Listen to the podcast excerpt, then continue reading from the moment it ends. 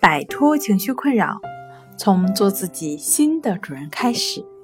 大家好，欢迎来到重塑心灵，我是主播心理咨询师刘星。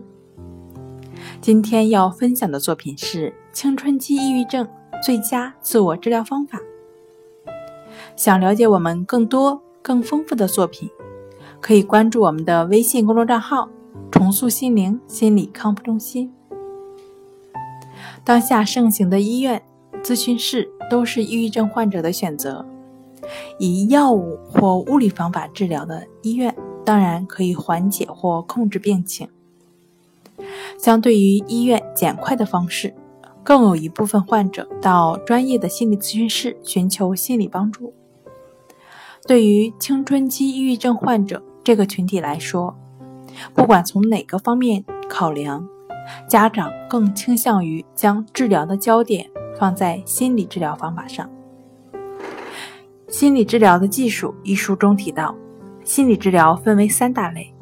第一类是支持性的心理治疗，这里主要是运用其现有的资源，使它最大程度和最有效的发展和利用，不企图深挖患者。防御机制或更深层次的东西。第二类是再教育性心理治疗，该方法呢是深挖患者对抗的潜力，尽可能的使其对抗潜力得到发挥。第三呢是再造性或者说重建性心理治疗，需要系统深层次的分析患者，甚至改变患者的思维模式。前两种是传统的心理咨询中涉及到的方法，那第三类呢，通常耗时较长。当然了，无论是哪种方法，只要是本人持续的进行，最终都会收获不错的效果。心灵重塑疗法创始人李洪富老师从自身自愈的经历中。多年的潜身学习以及后期多年的临床中总结出既快速又有效的帮助抑郁症、强迫症患者走出泥淖的方法。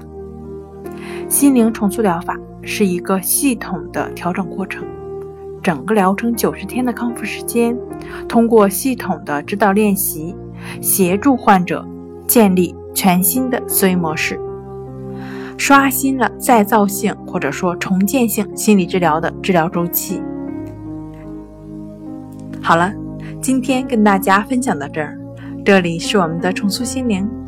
如果你有什么情绪方面的困扰，都可以在微信平台添加幺三六九三零幺七七五零幺三六九三零幺七七五零，即可与专业的咨询师对话。你的情绪我来解决。